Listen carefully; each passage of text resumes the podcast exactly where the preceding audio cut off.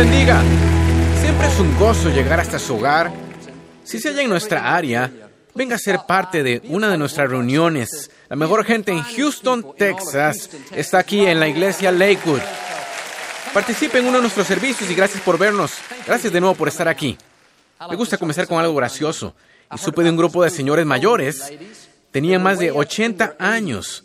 Manejaban por la autopista y al salirse las detuvo un oficial de policía. Le dijo la conductora, señora, ¿sabe que viene a 20 kilómetros por hora? Dijo, sí, oficial, me doy cuenta. Él dijo, ¿por qué usted va tan lento? Él dijo, la señal dice 20. El oficial medio se rió y dijo, no señora, este es el número de la autopista, esta es la autopista 20. A propósito, ¿por qué estas señoras se ven tan aterradas? Se rió y dijo, porque venimos de la autopista 130. Levante su Biblia y dígalo con convicción. Esta es mi Biblia. Soy lo que dice que soy. Tengo lo que dice que tengo. Puedo hacer lo que dice que puedo hacer. Hoy recibiré la palabra de Dios. Confieso que mi mente está alerta, mi corazón está receptivo. Nunca más seré igual.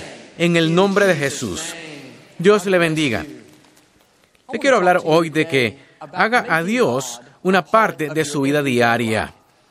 Dios no solo quiere ayudarle con lo grande, quiere ayudarle a cocinar, a manejar en el tráfico, le quiere ayudar con la tarea escolar, a ser más productivo en la oficina. Esta es la clave. Dios estará tan involucrado en su vida como usted se lo permita. Muchos tienen a Dios dentro de la caja del domingo. Vienen a la iglesia, oran, piensan en Él, luego se van y en la semana no lo incluyen en su vida. Aman a Dios, le tienen reverencia, pero piensan, no hay nada especial en ir a la tienda, preparar comida o encontrarse con un cliente. Y al dejar a Dios en esa caja, pierden las bendiciones y favor que les quiere dar. Proverbios 3:6 dice, reconócele en todos tus caminos, no en algunos, no solo en lo grande, porque si reconoce a Dios en todos sus caminos, Él coronará sus esfuerzos con éxito. Y un modo de reconocer a Dios es simplemente pedirle ayuda. Al ir rumbo a la tienda, digan un murmullo, Dios, ayúdame a hallar lo que busco, que este sea un viaje productivo. Eso es reconocerlo. Lo que dice es, te necesito, te quiero en mi vida.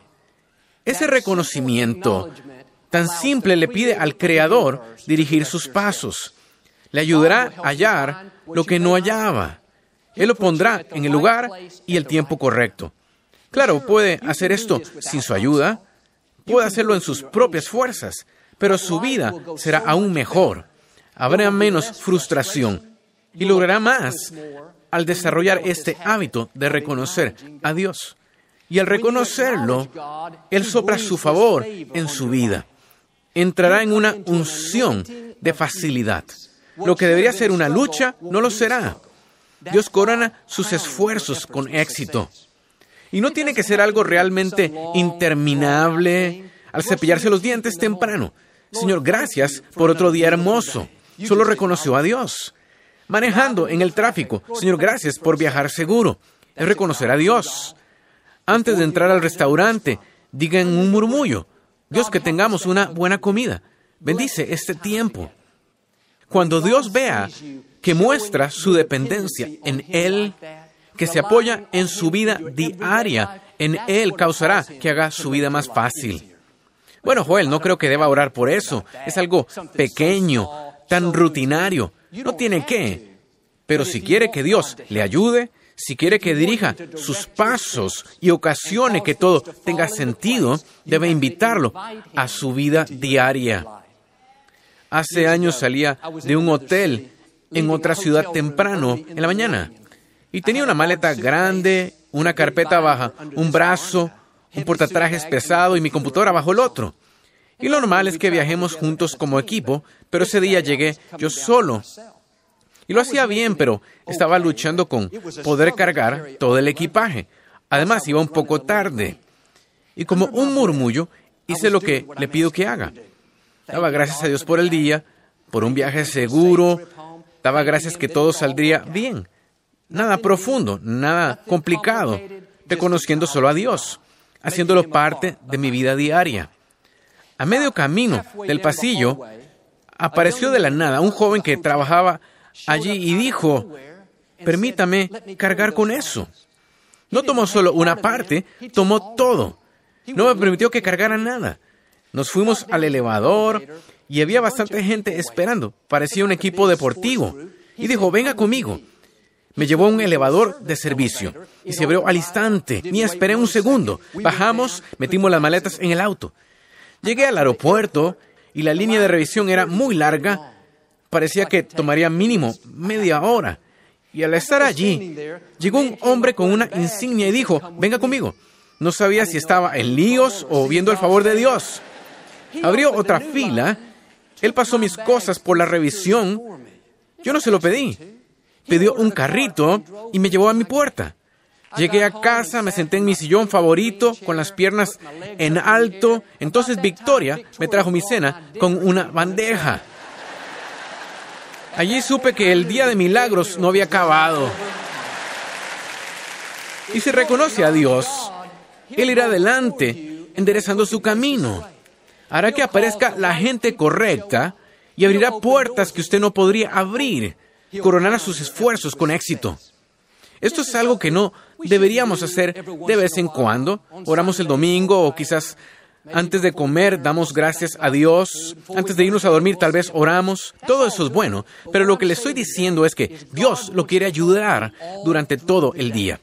Una traducción dice, en todo lo que hagas, reconoce a Dios. Esto significa que al levantarse, reconozca a Dios. Buenos días, Señor. Te amo mucho. Señor, no estaría vivo sin tu bondad. Y al ver a sus hijos, Dios, gracias por estos hijos asombrosos. En la oficina, Señor, gracias por tu favor. Gracias porque sobresalgo en lo que me llamaste a hacer. Al cortar el césped, Señor, gracias porque estoy sano y fuerte. La Biblia dice que oren sin cesar. Eso no implica ponerse de rodillas 24 horas al día y no hacer nada más, no trabajar. Habla de una actitud. En un murmullo, al reflexionar, pensamos constantemente en Dios, dando gracias por su bondad, meditando sus promesas, pidiendo su ayuda. Debería ser un estilo de vida tan arraigado en nosotros que es automático. Todo lo que hace incluye a Dios. Ha desarrollado el hábito de reconocerlo. Entonces Dios peleará sus batallas. Entonces enderezará los lugares torcidos. No viva los próximos 20 años haciendo todo a su forma. Si reconoce a Dios antes de ir de compras, le ayudará a hacer las mejores ofertas. Victoria, por favor, escucha con atención. Ahórrame dinero. Si reconoce a Dios antes de ir al gimnasio, Él le ayudará a ejercitarse mejor. Si reconoce a Dios antes de entrar en esa junta, 10 segundos en un murmullo, Dios dame tu favor. Dios necesito tu bendición. Esa junta irá mejor. Dios le dará las palabras a hablar, le dará ideas, creatividad. Podría ser que usted les caiga bien. Si debe limpiar la casa, en vez de quejarse, ser negativa, reconozca a Dios y le dará más fuerza. Le ayudará a terminar en menos tiempo. Jesús lo dijo así, sin mí nada podéis hacer. Estaba diciendo, sin invitarme a cada área de tu vida, ese día no va a ser lo que pudo haber sido. Deberíamos vivir con esa actitud. Dios, me doy cuenta de que ese día no será tan productivo, tan exitoso, ni tan fácil sin tu bendición y favor. Así que voy a hacerte una prioridad de reconocerte en todos mis caminos. Reconocer a Dios es una señal de humildad. Está diciendo, Dios, sé que creaste todo el universo. Colgaste las estrellas en el espacio, le dices a la lluvia dónde caer, y no estoy aquí por accidente, soplaste tu vida en mí. Me hiciste a tu imagen, me coronaste con tu favor. Dios, no puedo hacer esto sin ti. No puedo hacerlo yo solo, te necesito en mi vida. Y al mostrar tal tipo de dependencia de Dios, no hay nada que Él no hará por usted. Dios moverá cielo y tierra para llevarlo a donde se supone que esté. Quizá lucha en cierta área, ha sido año tras año. Repito, en vez de quejarse de ser negativo, durante todo el día, Dios, necesito tu ayuda. Dios, te pido de tu fuerza. Cuando se humilla y admite que no puede hacerlo por sí mismo, es cuando Dios puede exactarlo. Es cuando Él le da un giro. La dependencia en Dios no es debilidad, es una fortaleza. Activa el poder de Dios.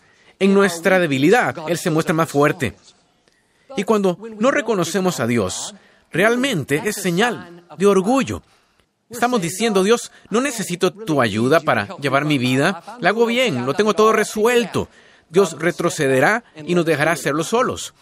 Dios es un caballero, no lo forzará para entrar en su vida. Jesús dijo, el que permanece en mí lleva mucho fruto. Una traducción dice, si ustedes dependen de mí, la palabra depender indica acción continua. Usted no depende una vez y ya. Fui a la iglesia el domingo, pasé un par de horas, cumplí mi deber. No, si va a depender de Dios durante todo el día, Dios te necesito. Ayúdame a entender esta materia en la escuela. Dios, ayúdame a criar mis hijos. Eso significa depender de Dios. Aprendí que mientras más dependa de Dios, mejor saldrán las cosas. Llevará mucho fruto. Me pregunto, ¿cuántas veces no tenemos un día tan fructífero o productivo como deberíamos porque no reconocemos a Dios en nuestra vida? Cosas simples. Manejando el auto. Señor, gracias por tus ángeles que me cuidan. Acaba de invitar a Dios a su auto. En la escuela. Dios, ayúdame a entender esta lección. Invitó a Dios a sus estudios, ejercitándose, cortando el césped, cocinando. Señor, gracias por tu salud, tu fuerza. Invitó al Creador del universo a que le ayude. Considere lo opuesto de lo que dijo Jesús. Si no dependemos de Él, no vamos a llevar mucho fruto como deberíamos. Todos tenemos días cuando cruzamos toda la ciudad para recoger algo. Llegamos justo cuando acaban de cerrar. O trabaja todo el día y su computadora se arruina. Pierde la información. Va al gimnasio y se fija que olvidó sus zapatos tenis. No hará ejercicio. Cosas pequeñas hacen que seamos improductivos. Y no siempre, por supuesto, pero creo que a veces es porque no pedimos la ayuda de Dios. Lo estamos haciendo todos solos. Dios se aleja cortésmente. Asegúrese de reconocer a Dios. Hebreos 11:6 dice, Dios recompensa a los que lo buscan con sinceridad. Note a quién recompensa a Dios, no a la gente que medio lo busca, pensando en Él solo los domingos, orando una vez a la semana. No, Dios recompensa a gente como usted que se levanta diario y agradece su bondad, que pasa el día meditando en sus promesas, que lo reconoce en todos sus caminos. Si busca a Dios con sinceridad, habrá una recompensa. Su vida será mejor. Dios lo llevará a donde no podría llegar solo. Y lo asombroso de Dios es que dice, ni siquiera tienes que hallarme. Si solo me buscas, te recompensaré. Si haces un esfuerzo por agradarme, si solo tomas tiempo para agradecerme, si me reconoces durante el día, entonces te recompensaré por tu empeño. Mi papá fue criado en una familia que no conocía a Dios. Y a los 17 años, cuando dio su vida a Cristo, empezó a predicar en las esquinas, las prisiones, en los asilos. No había ido al seminario, no sabía mucho de la Biblia, una vez predicó sobre Sansón y al final se dio cuenta que lo estuvo llamando Tarzán. A los 17, mi papá no tenía todo claro, pero lo que sí tenía era un deseo de agradar a Dios. Lo estaba buscando, estaba haciendo el esfuerzo. Mire, Dios no dice, mientras me puedas citar todas las escrituras, mientras entiendas toda la teología, yo te recompensaré. No, Dios dice, te compensaré por buscarme. Te compensaré simplemente por esforzarte. Desde que era un niño, mis papás me enseñaron la importancia de honrar a Dios. No era perfecto, he cometido muchos errores. Pero desde que recuerdo, me levantaba diario y tomaba un momento para agradecerle a Dios por el día y pedirle sabiduría y protección. Leía cada día un capítulo de mi Biblia. No siempre lo entendía, ni ahora, y soy el pastor de una gran iglesia. Dios no me bendijo porque soy el más listo, más talentoso, más hábil. Dios me ha bendecido mucho porque mi meta ha sido buscarlo, agradarlo, honrarlo. Aún tomo la primera media hora del día para agradecerle su bondad, leer mi Biblia y orar. Pido cada día, Dios, que todo lo que haga hoy glorifique tu nombre. Dios me ha llevado a lugares que nunca he soñado. Bendice a mi familia más de lo imaginable. Quisiera decir que soy así de listo, así de talentoso, así de extraordinario. No, he hecho mi, parte al desarrollar lo que Dios me dio. Pero la bendición, el favor y el honor vienen porque me he esforzado por buscar a Dios con sinceridad, manteniéndolo en primer lugar en mi vida. Eso es lo que le pido que haga. Jesús dijo en Mateo 6, busquen primero el reino de Dios. La palabra buscar es fuerte. Una definición es requerir como necesidad vital. Debe ver como vital y pasar tiempo con Dios para vivir en victoria. Porque algunas mañanas pensamos, no quiero levantarme temprano, no tengo ganas de leer mi Biblia, no tengo ganas de ir a la iglesia. Pero ya que tiene un hábito y ve los beneficios de sentirse refrescado, restaurado, de tomar buenas decisiones, ser más creativo, tener el favor de Dios, pensará, no, no puedo permitirme no hacerlo. Si no paso tiempo con Dios, no me siento bien, me falta algo. Dice, busquen primero. Indica tomar tiempo para Dios al inicio del día. Hágalo parte de su rutina normal. Mi papá recibía diálisis los últimos meses de su vida y tres veces a la semana, cuatro horas al día. Iba a la clínica a que le limpiaran la sangre. Había días que no quería hacerlo. Estaba cansado, estaba ocupado, tenía otras cosas que hacer. No importaba, iba de todas formas, porque su vida dependía de eso. No era una opción, era vital. La vida es ajetreada, la oficina es agitada, sus hijos lo necesitan, tiene mil cosas que hacer pero debe ver el pasar tiempo con Dios. Como mi papá veía la diálisis, no es una opción. Si va a estar fuerte, si va a tener la sabiduría y favor de Dios, quizá tenga que organizarse para que haga una prioridad de pasar tiempo con Él. Obtiene fuerza, ánimo, sabiduría al pasar tiempo con Él. Eso va a mantener su vida fresca. Así como debemos alimentar nuestro ser físico, requerimos alimentar el espiritual. Invierta en sí mismo. Alimentamos el cuerpo con tres comidas calientes diarias, pero damos un refrigerio frío semanal al espíritu. Y nos preguntamos por qué. ¿Nos falta energía? ¿Favor de Dios? ¿Sabiduría? Es porque no tomamos tiempo para ser llenados. En la presencia de Dios hay plenitud de gozo, paz, victoria. Allí es refrescado y vigorizado. Y cada día debería tomar tiempo de leer la escritura, meditar en sus promesas, oír música de alabanza, tener un tiempo de quietud con Dios. Ahora todo es ajetreado, agitado, ruidoso, pero al estar quieto y decir, Dios, te amo mucho. Señor, gracias por mi vida mi familia, mis sueños. Señor, toda buena dádiva proviene de ti. Eso es lo que lo mantendrá fuerte. Jesús dijo, yo soy el agua viva.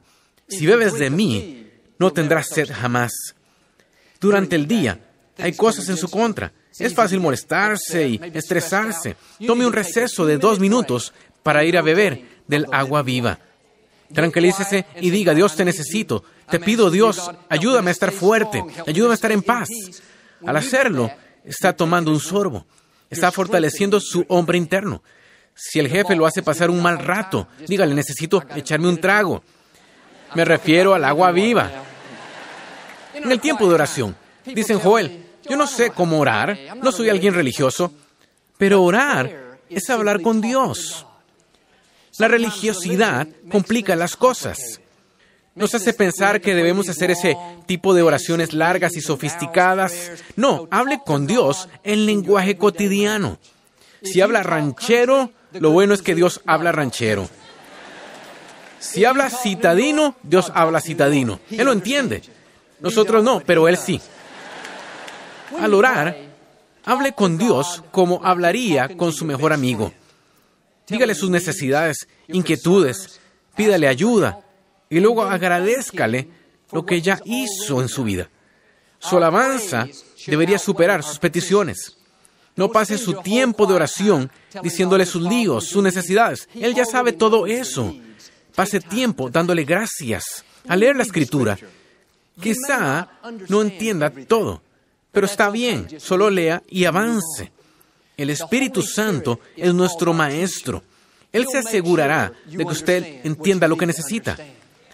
La palabra de Dios es como una semilla. Una vez que la pone adentro, nunca morirá. Quizá no la entienda ahora, pero en el tiempo en que la necesita, Dios hará que cobre vida. Leí sobre un joven secundaria. No tuvo ningún tipo de crianza espiritual. Un verano, sus amigos lo invitaron a un campamento en la iglesia local. Y al llegar se fijó en el gran trofeo sobre la plataforma. Era muy competitivo, genial en los deportes y lo académico, y decidió justo allí, en ese momento, que iba a ganar el trofeo. Descubrió luego que se lo iban a dar a la persona que pudiera memorizar más versículos bíblicos. El joven jamás había tomado la Biblia, ni asistido a la iglesia, pero era muy competitivo. En dos días memorizó 30 versículos y se ganó el trofeo. 15 años después, era un jugador de fútbol americano rumbo a la NFL, con un futuro brillante. Un día sintió un dolor terrible en su pecho. No supo lo que estaba pasando, pronto se desmayó y a los 22 años tuvo un infarto cardíaco. Puesto allí, despertó en el cuarto de emergencias, con tubos por todas partes, muerto de miedo, sin saber qué hacer. Pero acostado en la mesa de emergencias, de repente, desde el interior, todos los versículos que memorizó 15 años atrás fueron saliendo una vez más. Amigos, la palabra de Dios está llena de poder. Cuando la necesite, tomará raíz y Dios ocasionará que cobre vida. Empezó a citar versículo tras versículo. Aunque ande en valle de sombra de muerte, no temeré mal alguno, porque tú estarás conmigo. Los doctores no creyeron que viviría, pero hoy ese joven está saludable y completo. De hecho, es un ministro. Va a todos lados contando lo que Dios hizo por él. Todo empezó al poner la semilla de la palabra de Dios en su interior. Quizá no la entienda ahora, pero descanse seguro de que al necesitarla, Dios hará que cobre vida en su interior. Malaquías 3:16 dice que Dios tiene un libro de memorias. En este libro, cada vez que hablamos de Dios, agradecemos su bondad, meditamos sus promesas, le pedimos su ayuda, Dios hace que los ángeles lo escriban en el libro de memorias en su nombre. Aún al pensar en Dios, los ángeles lo anotan. De hecho, en este momento, los ángeles están escribiendo en el libro de memorias, están en Lakewood honrando a Dios. Este libro no está embodegado en un estante del cielo. La Biblia dice, está de continuo ante Dios, abierto como recordatorio de los que piensan en Él. Imagine conmigo Dios ve al ángel escribir en el libro de memorias. Dios le pregunta, ¿de quién estás escribiendo? El ángel dice, escribo sobre Julia. Asiste a Lakewood otra vez. Está allí cantando alabanzas, oyendo tu palabra. Lo anotaré. Unas horas después, Dios pregunta de nuevo, ¿de quién estás escribiendo ahora? El ángel dice, aún escribo sobre Julia. Está con unas amigas comiendo y hablando de ti. Unas horas después, lo, mismo. ¿De quién estás escribiendo ahora? El ángel dice, aún escribo sobre Julia. Está manejando su auto, oye música de alabanza. Temprano, el día siguiente, Dios pregunta, ¿de quién estás escribiendo? Aún escribo sobre Julia. Se levantó temprano, hizo café y lee su Biblia. Unas horas después, Dios ve al ángel que escribe. Dios dije, déjame ver, No me digas, escribe sobre Julia, ¿no es así? El ángel dice, tienes mucha razón. Dios todo el día te reconoce, te agradece, depende de ti. Ahora, imagine conmigo, Julia tiene una necesidad. Entra al trono con audacia y dice, Dios, necesito tu ayuda, tengo un problema. ¿Quién eres tú? pregunta Dios. Ella dice, soy Julia. Dios dice, ah, sí, te conozco, Julia. Siempre hablas de mí. Me tienes siempre en tu mente. ¿Qué puedo hacer por ti? Así deberíamos vivir, manteniendo a Dios de continuo en nuestros pensamientos, meditando sus promesas, agradeciéndole su bondad, reconociéndole durante todo el día. Nuestra meta debería ser que el ángel se acalambre de escribir de nosotros en el libro de memorias. Si eso pasa, es porque deja salir a Dios de la caja del domingo. Inclúyalo en cada parte de su vida. Tome tiempo diario para llenar su interior. Y si mantiene a Dios en primer lugar en todo, Él lo promete que va a coronar sus esfuerzos con éxito. Por buscarlo con diligencia, creo y declaro que viene una recompensa, viene su favor, vienen buenas oportunidades, vienen promociones, viene un cambio, viene sanidad, viene restauración.